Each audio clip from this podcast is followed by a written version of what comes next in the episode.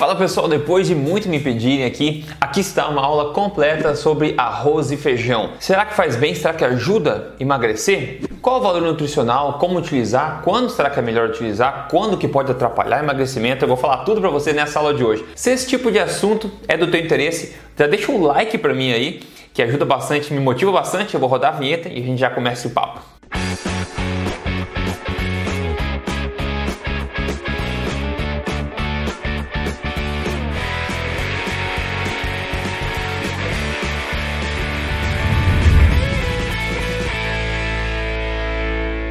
Tudo bem, pessoal? Meu nome é Rodrigo Polesso, pesquisador em ciência nutricional desde 2009 e eu tô aqui toda semana para falar para você as verdades sobre estilo de vida saudável, saúde, emagrecimento, tudo baseado em ciência e tudo na lata mesmo do Quem Doer. E também sou autor do livro best-seller Este Não É Mais um Livro de Dieta que você encontra em todo lugar, na amazon.com.br também. Tô aqui para falar de feijão e arroz hoje, muita gente me pediu, Rodrigo fala de feijão e arroz, inclusive, de acordo com a FAO, né, Organização de, de Alimentos e Agricultura Mundial, o Brasil é o sexto maior consumidor de feijão no mundo, como a gente pode ver aqui per capita, né, por cabeça. Na África, em Ruanda e Uganda, são os dois países aí que mais consomem feijão no mundo. Uma coisa bacana a se perceber também é que o feijão, ele é original da América Central, basicamente, é uma leguminosa da América Central, e é por isso que a gente vê nessa lista aqui vários países da América Central, como El Salvador, como Cuba, né, como Nicarágua, Honduras, Guatemala, Costa Rica,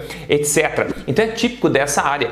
E o Brasil está no meio também, porque o Brasil também consegue cultivar. E dizem algumas fontes que o Brasil é o maior produtor de feijão do mundo. E algumas fontes até dizem que o Brasil é o maior consumidor do mundo, mas eu resolvi mostrar essa fonte direta da FAO para vocês aqui, mostrando que o, Brasil está em sexto lugar. Mas independente de estar em primeiro, sexto ou décimo, é um dos países do mundo que mais consome feijão. Antes de a gente falar a questão nutricional, vamos pensar um pouquinho na história. Por que, que o arroz e feijão se tornou uma parte tão assim, tão íntima da cultura alimentar brasileira, né? Basicamente foi custo e conveniência também. Então feijão era fácil de ser produzido no Brasil, barato de ser produzido no Brasil. Então na época colonial no Brasil, na época dos escravos, até antes disso, o típico era você comer feijão com farinha de mandioca. Isso era normal. E ainda em alguns lugares do Brasil a gente come feijão com farinha de mandioca também. Não tinha o arroz naquela época, né?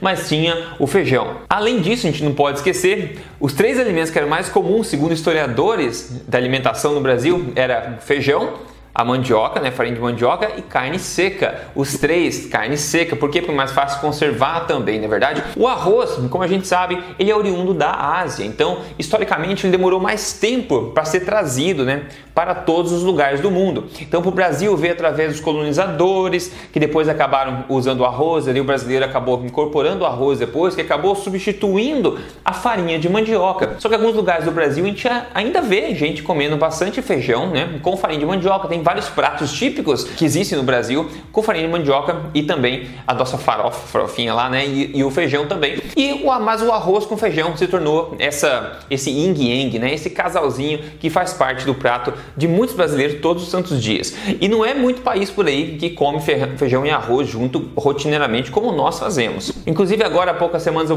voltei da Costa Rica e lá é parte de um prato tradicional também o feijão e arroz. Só que é diferente, é basicamente arroz, eles usam óleo é, leite de coco para cozinhar esse arroz e tem feijão no meio. Não é aquele monte de feijão, né? Aquele monte de arroz que você mistura que a gente faz no Brasil. Então tem feijão no meio de arroz, mas pouco feijão comparado à quantidade de arroz. Em vários países da América do Sul, a gente vê também essa questão do feijão, né? Nessa lista tem curiosamente a Coreia do Sul. Eu morei lá em Seul, capital da Coreia do Sul, por um mês. E basicamente eles usam feijão de forma muito diferente do que a gente usa no Brasil. Inclusive feijão doce é muito usado lá, mas é bem diferente. Mas ainda assim são bastante, são grandes consumidores de feijão. Então feijão é consumido de várias formas por vários países. No entanto, a gente vê, no geral, na lista dos países que mais consomem feijão, que não são países desenvolvidos. Então, se a gente for pensar, historicamente, era o feijão uma fonte barata e conveniente de nutrição, na falta de outras coisas. Então, quando tinha carne seca também no Brasil colonial, isso era também adicionado para fortificar aí a dieta. Maravilha, um pouquinho de história à parte, vamos ver a questão do valor nutricional aqui agora, que é legal porque o papo aqui é baseado em ciência. E vamos começar de ver aqui, começar vendo aqui de cara o feijão preto. Se a gente pegar 100 gramas do feijão preto,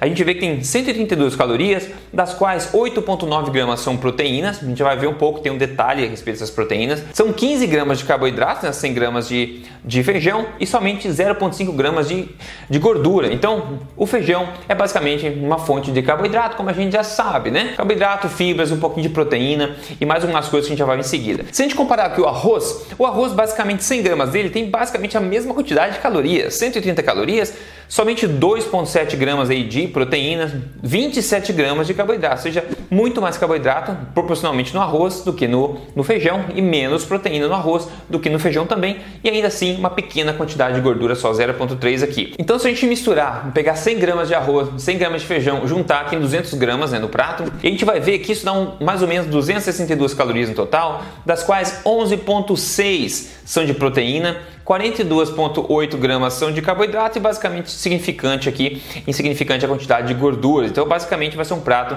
que é carboidrato. Se a gente olhar em porcentagem de calorias, 82% das calorias vão ser de origem de carboidrato, por causa do arroz, por causa do feijão, e vai ter um pouco de proteína lá dentro também. Então, basicamente, esse é o prato. Ele é constituído quase, né, em muito de carboidrato e um pouco de proteína. E falando em proteína, então, Todo mundo fala, nossa, feijão é uma ótima fonte de proteína, a gente pode substituir a carne, não tem problema nenhum. Não é bem assim. Tem a questão dos antinutrientes que quase ninguém considera. Mas vamos por um segundo aqui, só para fazer uma comparação, vamos ignorar a questão do antinutriente, que eu já vou falar em seguida. Então vamos pegar assim, vamos pegar esse prato, 200 gramas no total, é um prato de arroz e feijão. Tem 100 gramas de arroz, 100 gramas de feijão e vamos ver o perfil proteico desse prato. Então a gente vem na tela, pode ver que o prato tem uma quantidade pequena aí de vários aminoácidos, né? Tem um pouquinho de todos os aminoácidos aqui. Esse, né, 11,6 gramas de proteína desse, dessa qualidade aqui em 200 gramas de prato de arroz e feijão. Maravilha? Agora vamos ver como comparação se a gente pegar 200 gramas um bife, tá? Na questão proteica. Olha esse próximo gráfico aqui, então a gente vê, olha só a diferença. Tem uma quantidade enorme de aminoácidos, de todos os aminoácidos aqui, em 200 gramas do mesmo peso de alimento. Então se a gente for falar em proteínas, não tem como argumentar nada do reino das plantas, chega nem perto do reino animal, seja ovo, laticínios, peixes, fruto do mar ou bife, como a gente pode ver rapidamente aqui. E considerando ainda que tem os antinutrientes na, na, planta. Então, o que você vê na tabela nutricional não é o que o seu corpo absorve. Já vai ver sobre isso, tá? Vou ver agora em seguida. Só lembrando, se você não segue esse canal aqui, esse tipo de informação desse jeito você não vê em outro lugar. Então, siga esse canal, liga a notificação para não perder nenhum vídeo. Isso só vai te ajudar. E quer me seguir nas mídias sociais? Eu estou em todas as mídias sociais, é só você procurar Rodrigo Polesco que eu tô lá. Vamos falar de antinutrientes então, né? O arroz branco por si só é um dos melhores carboidratos para se consumir porque ele é basicamente amido, né? E basicamente não tem, tem quantidade insignificante de antinutrientes, porque ele é um arroz branco, ele foi polido e o que ficou sobrando dessa semente, que é o arroz, é basicamente amido que é muito facilmente digerido por nós seres humanos. Então, como fonte de carboidrato de fácil digestão, né? O arroz é uma ótima, é uma ótima opção e vem sendo consumido por milhares de anos na Ásia, por exemplo. Maravilha. Agora, o feijão, como eu falei, ele é uma leguminosa e toda leguminosa está lotada de antinutrientes. O que é uma leguminosa? É uma semente, é o feto da planta. A planta não quer que você destrua a semente. A planta quer que você leve a semente, você coma a fruta, por exemplo, e depois libere as sementes, o caroço daquela fruta em outro lugar para germinar uma planta nova. A planta não quer que você come destrua, cozinhe as suas sementes. Então todas as leguminosas são lotadas de armas químicas das plantas, os antinutrientes. E é por isso que, como você sabe, o feijão ele precisa ser cuidadosamente preparado. Então tem que deixar ele lá de molho, né, bastante tempo, tem que cozinhar de forma correta para você consum poder consumir ele. Tem vários tipos de feijão que se você consumir feijão de forma crua, você pode literalmente morrer. E você precisa de poucos feijões para morrer, porque ele é extremamente tóxico no seu formato né, cru. Então ele é cheio de toxinas. Então a gente precisa cozinhar corretamente, preparar de forma correta para a gente poder consumir. E nós aprendemos isso né, ao longo dos séculos da história que a gente vinha consumindo feijão. E é justamente por isso, pessoal, porque esses antinutrientes estão na planta, estão ali nessa semente, no feijão, que você não absorve todos os nutrientes que você quer, todos os nutrientes que estão ali dentro da informação nutricional ali do, na, na tabela. Então se você vê tem X número de proteína lá, X gramas, tem tanto de ferro, tanto de cálcio, etc. Pessoal, aquilo que está na tabela não é o que vai ser absorvido por você por causa desses inibidores, os antinutrientes que estão presentes dentro do feijão. Notoriamente no feijão, a gente tem vários tipos de antinutrientes, tá? A gente tem as lectinas, o ácido fítico também. As lectinas só vão atrapalhar com a absorção de cálcio, vão atrapalhar com a absorção de ferro, de fósforo e zinco também. Então você já não absorve parte disso também. Tem inibidores de tripsina também, que é uma enzima que ajuda a absorver e quebrar os aminoácidos dos alimentos. Então tem inibidor dessa enzima, então dificulta a absorção né, do, dos aminoácidos do feijão. Então já de cara você absorve menos os aminoácidos, as proteínas que tem lá dentro. E o poder dos antinutrientes de bloquear a absorção de nutrientes em feijão é bem conhecido conhecido, é bem documentado já. Por exemplo, ó, tem esse estudo aqui conduzido em Portugal, foi publicado agora em 2020. E eles falaram o seguinte, ó, os feijões também contêm antinutrientes, como eu falei, como os taninos, lectinas, ácido fítico e oligosacarídeos. Né? Esses antinutrientes influenciam na biodisponibilidade e digestibilidade de nutrientes e minerais. Exatamente, isso é conhecido já. Então esses antinutrientes vão bloquear a absorção de várias coisas. Agora, isso não significa, como eu falei, que você não vai absorver nada daquele feijão. Não é assim que funciona, porque com o preparo correto você consegue desativar muitos desses antinutrientes. Então o segredo está na preparação. Por exemplo, veja esse estudo aqui aqui de 2017 que falou justamente disso. Ó. Ao você deixar o feijão de molho, né, você já consegue diminuir a atividade de muitos inibidores de enzimas, inibidores enzimáticos, como de tripsina, como falei, de protease. Então você consegue deixar de molho o feijão, como a gente tipicamente faz, você desativa alguns desses. Agora, se você deixa de molho e você cozinha, como estou falando aqui, ó, ao você cozinhar um feijão que já, já ficou de molho, você consegue ainda mais efetivamente reduzir a ação desses inibidores, de 78% até 100% eles você consegue reduzir. Então você consegue absorver mais daqueles nutrientes que estão lá dentro. Não todos eles, mas mais fazendo uma preparação cuidadosa. Esse tipo de problema não tem com alimentos de origem animal, como eu já falei, né? Você absorve todo, todas aquelas proteínas que estão ali dentro, muito mais do que está ali dentro, você absorve. Outra coisa, outra coisa que feijão é conhecido também é por dar o que? Pum, por dar gases. Se você tem problema com gases, um feijão, você não está sozinho, você está num grupo muito grande de gente. E por que, que isso acontece? Bom, tem esse estudo, por exemplo, que fala justamente disso. Ó. Ele fala aqui, ó, os feijões contêm altos níveis de o que? Fibra e também de amido resistente. O que, que significa? Pum, em outras palavras, né? Monte de fibra, prebióticos, né? Prebióticos e também é, amido resistente, que, que é? Prebióticos, é prebióticos também, é a mesma coisa. Comida para bactérias, tá? Então isso só tem, só tem nos alimentos de origem basicamente vegetal, as fibras vegetais só existem é, nos alimentos vegetais. Inclusive eu falei para você da fibra animal. Sabia que existe fibra animal? Pois é, ela é superior a qualquer fibra vegetal. Eu falei nisso num vídeo recente, eu vou deixar o link para você aqui sobre a fibra animal, que você pode dar uma olhadinha também como é que ela funciona maravilha? Mas então, se você tem problema com gases, é porque realmente o feijão está cheio de fibra e cheio de amido resistente que vai ser fermentado pelas bactérias do teu intestino e dependendo do tipo de bactéria que tem lá dentro, você vai virar um balão de hélio e vai começar a flutuar por aí, a menos que você libere para deixar seus amigos felizes, né? Então tem esse problema também. Agora, faz bem para emagrecer, pode ajudar a emagrecer, faz bem para a saúde, ó. Enquanto eu acho que o arroz e feijão não vão causar problemas metabólicos em ninguém, tá? Eu realmente acho que não vão causar problemas metabólicos em pessoas saudáveis. Se você é uma pessoa metabolicamente doente ou que não está com o corpo que você gostaria, está diabético, pré-diabético, resistente à insulina, talvez, qualquer problema metabólico, o arroz e feijão, por ser primordialmente carboidrato, né, não vai te ajudar a chegar no teu objetivo de forma mais rápida possível, ok? Basicamente isso. É claro que vai ser melhor do que você comer um donut, um brownie, não sei o que, refinados, etc. Se você comer arroz e feijão região é uma melhor opção, óbvio que é a melhor opção. Só que se você precisa emagrecer ou reverter algum problema metabólico, a maior carga de literatura científica ainda está defendendo a ideia de uma alimentação mais baixa em carboidratos e mais alta em proteínas, que é justamente o oposto de um prato de arroz e feijão, que é basicamente um monte de carboidrato com pouca proteína, como a gente viu. Então, você ao elevar a proteína e abaixar o carboidrato, você vai ter mais saciedade e também ajudar seu corpo metabolicamente a perder peso e se tornar mais saudável. Agora, se você está no seu peso, uma pessoa saudável, eu não vejo por que retirar o feijão e o arroz se você gosta do arroz e feijão, se você não tem um monte de gases com isso, por exemplo. Se você gosta, se você é saudável, não vejo problema. Eu acho que isso não vai causar problemas graves em você. Se você tem problemas intestinais, problemas com a microbiota, problemas de desconforto intestinal, eu sugeriria você reduzir a quantidade de fibras, porque a ciência mostra isso,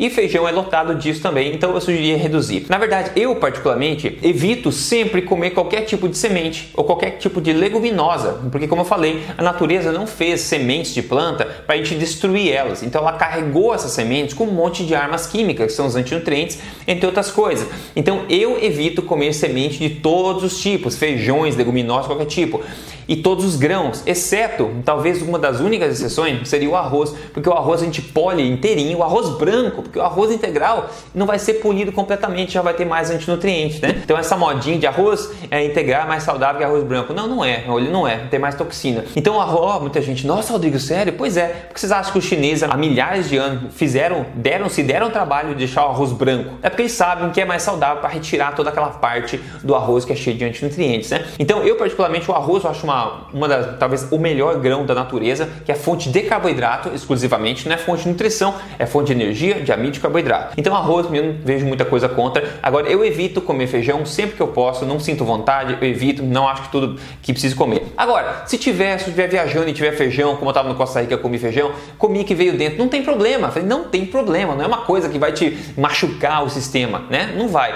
Agora, eu não incluiria na minha dieta alimentar rotineiramente. De novo, vamos lembrar que apesar de ser tradição, comer arroz e feijão, principalmente feijão, rotineiramente é uma coisa do brasileiro. Tem poucos países do mundo que fazem isso. Já mostrei para vocês os países aqui, tipicamente são países africanos, ou da América Central, que é da América do Sul. Outros países do mundo basicamente não consomem feijão, nem de forma nem perto de ser tão rotineiro como a gente faz. Então, o feijão não tem nada no feijão que você não consiga mais em outros alimentos, como a carne, o próprio ferro, a própria proteína, etc. Não tem nada mágico no feijão, não tem nada mágico no arroz, não tem porquê em si, não tem nada obrigatório para se inserir ali dentro. Se você gosta, como falei, ótimo, tudo bem, maravilha. Agora, incluir rotineiramente eu acho que talvez não seja a melhor opção, principalmente no caso do feijão, na minha opinião. Eu sei que isso vai ofender muita gente, mas eu quero contar para você aqui na lata a verdade que eu faria. E, historicamente, no Brasil, esses alimentos foram consumidos não só no Brasil como outros países, porque eles são baratos e convenientes, não porque são excelentes fontes de nutrição, é porque o que tem no lugar, porque é barato e é conveniente. É por isso, tá, pessoal? É por isso. Quando as populações começaram a ficar um pouco mais desenvolvidas, mais prósperas, ela começa a comer o que? Mais alimentos de origem animal, porque é isso que realmente a gente é atraído a comer e essa deveria ser a base da nossa dieta alimentar. Aliás, é a base da alimentação forte, alimentos de origem animal. Quando você faz isso corretamente, você melhora o seu intestino, melhora o seu peso, você melhora tudo no seu corpo, você vê resultados incríveis no espelho. Quem não me deixa mentir hoje é o Lucas ele mandou foto antes e depois. Ele falou: Olá pessoal, me chamo Lucas, eu tenho 28 anos, comecei a mudança de vida aproximadamente há dois meses. Eu iniciei com 132 quilos, tenho 1,87 de altura, estou na fase 2 do programa há uma semana e nesses 60 dias eu eliminei incrível 18 quilos. Eu sigo alimentação forte, estou há 40 dias sem arroz, troquei pela couve, eu saí do XXG e estou entrando na G. 18 quilos a menos em dois meses. Parabéns, Lucas, bom demais. Então ele está reduzindo um pouco os carboidratos, principalmente na primeira fase ele reduziu, agora está na segunda fase, que é um pouquinho mais moderada, mais flexível. Se você quer conhecer essas fases, quer emagrecer com prioridade, como o Lucas fez e tantas outras pessoas fizeram, entra em código emagrecerdevez.com.br.